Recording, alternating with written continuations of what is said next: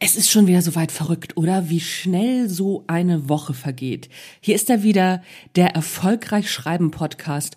Und diesmal soll es ums Weihnachtsmarketing gehen, denn da habe ich mich in der letzten Woche wahnsinnig drüber aufgeregt. Auf geht die Widdefahrt.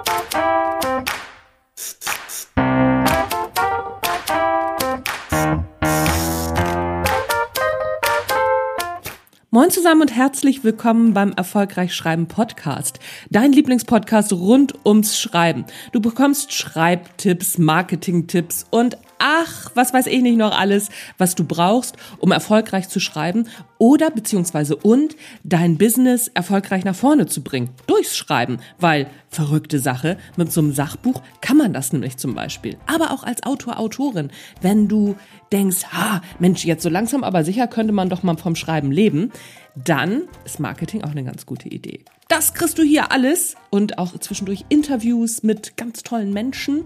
Ähm, ich habe schon wieder ganz viele angefragt. Leider im Moment nicht so viele Antworten. Kann an der Weihnachtszeit liegen und genau darüber sprechen wir heute.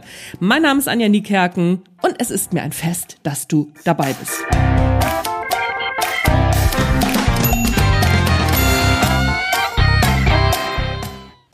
Der Adventskalender Weihnachtsmarketing Wahnsinn.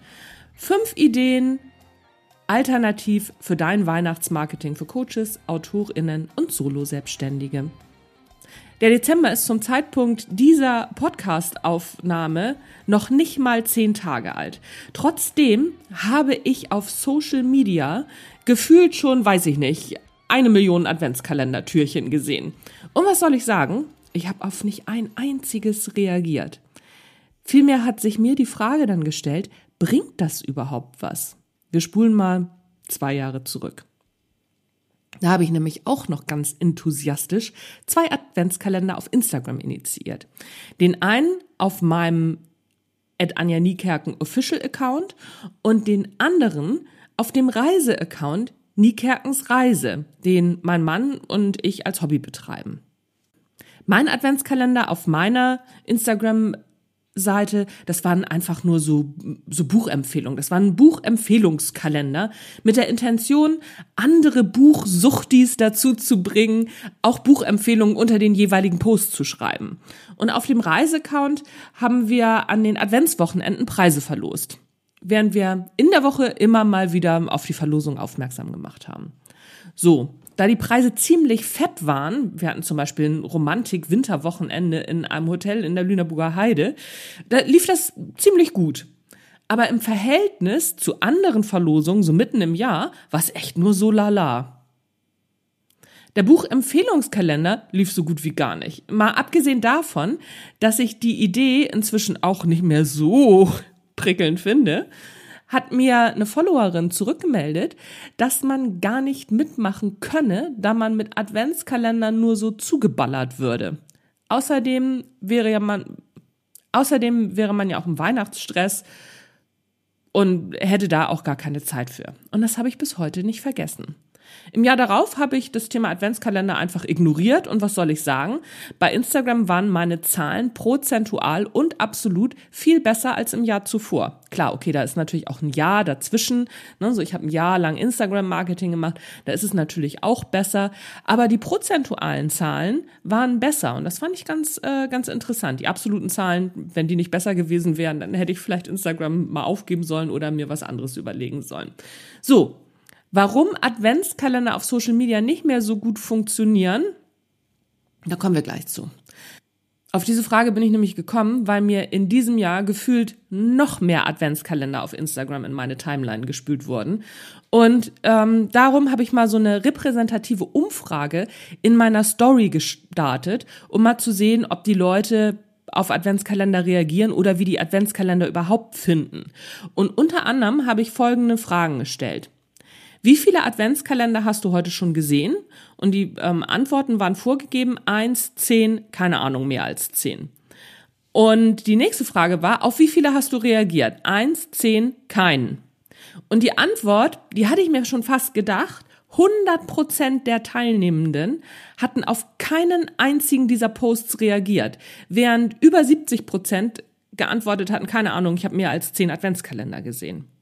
Bei Instagram ist das fatal, denn die Wahrscheinlichkeit, dass so die eigene Reichweite runtergedreht wird, ist enorm hoch. Warum? Weil der, also von den Leuten, die die Adventskalender machen, ne, nicht von denen, die nicht auf Adventskalender antworten, bitte. Also, warum? Weil der Algorithmus schon nach ein paar Stunden merkt, dass die Bildchen mit den Nummern drauf und dem Hashtag Adventskalender nicht so gut laufen. Also zeigt er es den Menschen weniger an.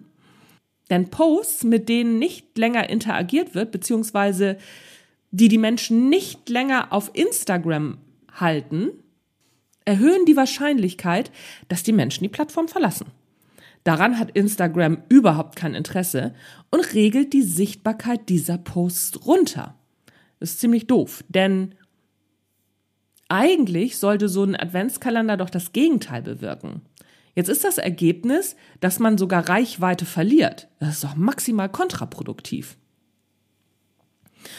Nun muss man natürlich zwischen grundsätzlichem Weihnachtsmarketing und Adventskalendern, in welcher Form auch immer, mal unterscheiden. Denn Adventskalender sind kein Weihnachtsmarketing, sie sind ja nur ein Teil davon. Weihnachtsmarketing kann nämlich auch ganz anders aussehen. Und meiner Meinung nach sollte es das auch. Der erste Schritt ist, sich einmal zu überlegen, in welcher Stimmung und oder Lebenssituation die Menschen im Allgemeinen rund um Weihnachten sind. Ich weiß nicht, wie es dir geht, aber ich bin insgesamt eher so ein bisschen gemütlich unterwegs und etwas besinnlicher. Ja, tatsächlich, ich kann auch besinnlich sein. Anderes Thema. Also, dazu passt was ich vor kurzem bei einem Marketingcoach aus den USA gehört habe. Rund um die Feiertage sind Menschen mehr auf Social Media unterwegs, Allerdings werden mehr spirituelle, philosophische und familienorientierte Inhalte konsumiert. Klingt ja eigentlich auch ganz logisch, ne? Die sogenannten Mindset-Inhalte kommen in dieser Zeit am besten an. Und ab Neujahr geht's dann mit den Transformationsinhalten, also den guten Vorsätzen los. Das heißt, dass es rund um Weihnachten gern ein wenig besinnlich sein darf. Mein eigenes Weihnachtsmarketing-Kernstück habe ich vor Jahren von meinem Vater übernommen. Ich schreibe einen Weihnachtsbrief. Jedes Jahr gibt es ein Thema, dem ich mich widme. Dabei habe ich beschlossen, dass es immer was Positives sein soll, denn man gerät einfach nur so allzu leicht in diese negativen Vibes mit diesem erhobenen Zeigefinger und das mag ich nicht so gerne. Und der Brief ist bei KundInnen wie im Freundeskreis gleichermaßen beliebt und es wird regelmäßig danach gefragt. Das ist eine schöne Möglichkeit, sich am Jahresende zu bedanken und im neuen Jahr wieder auf dem Schirm zu sein. So, und ich habe dir ja versprochen, fünf Ideen für dein Weihnachtsmarketing mitzubringen, die du noch in dieser Saison umsetzen kannst. Erstens, biete Mehrwert. Schreibe einen Blogartikel mit drei bis fünf Tipps, die deine LeserInnen jetzt noch umsetzen können. Oder wie wär's mit einer Weihnachtsgeschichte für die BelletristikerInnen unter uns?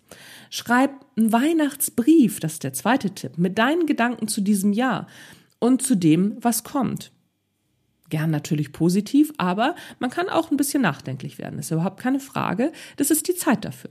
Drittens, verschicke Weihnachtskarten an deine KundInnen, gegebenenfalls mit einem kleinen Geschenk, denn kleine Geschenke erhalten die Freundschaft. Das muss gar nichts Großes sein. Das kann einfach nur ein kleines Stück Schoki sein mit einer Weihnachtskarte und fertig. Drittens, nee, viertens. Ich habe zweimal drittens hier stehen, aber nach drittens kommt ja bekanntlich viertens. Also sind wir jetzt bei viertens. Gestalte deine Social Media Posts weihnachtlich.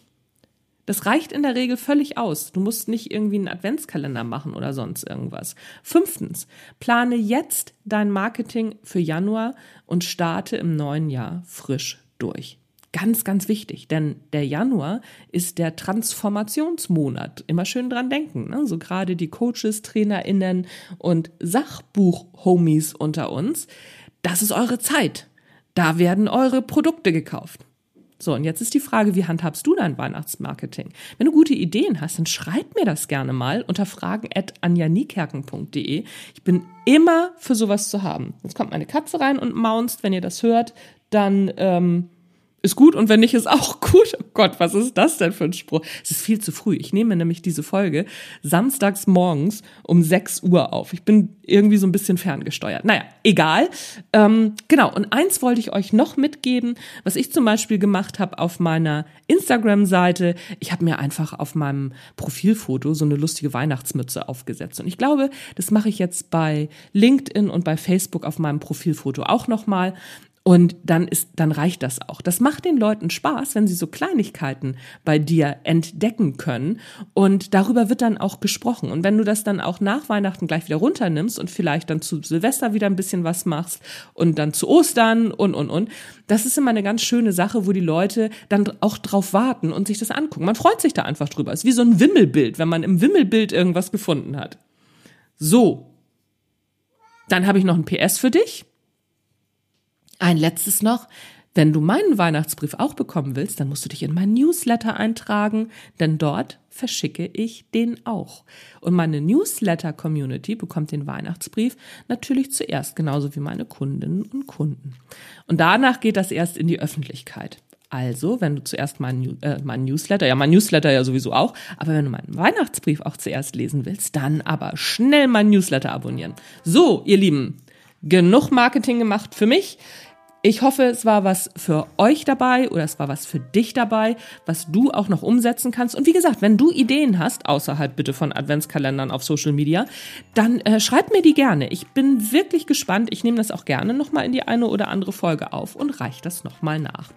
Dieses Jahr werden wir uns nicht mehr hören. Ich habe beschlossen, von jetzt an bis zum neuen Jahr eine Pause einzulegen mit dem Erfolgreich Schreiben Podcast. Aber damit dir nicht langweilig wird, suche ich dir nochmal ein, zwei Highlight-Folgen raus die du dann durchhören kannst. Und da hörst du bestimmt noch mal neue Sachen. Auch wenn du die Folge schon gehört hast, immer noch mal wieder nachhören, denn wir haben ja über die Zeit hinweg machen wir ja neue Erfahrungen und hören dann und sehen dann plötzlich andere Sachen. Vielleicht kennst du das ja auch, wenn du was liest. Ne? Wenn du zum Beispiel einen Ratgeber liest, wenn man den das erste Mal liest, setzt man ganz andere Sachen um, als wenn man den das zweite Mal liest. Wenn man so einen Lieblingsratgeber hat, wie ich. Ich habe so zwei, drei Lieblingsratgeber.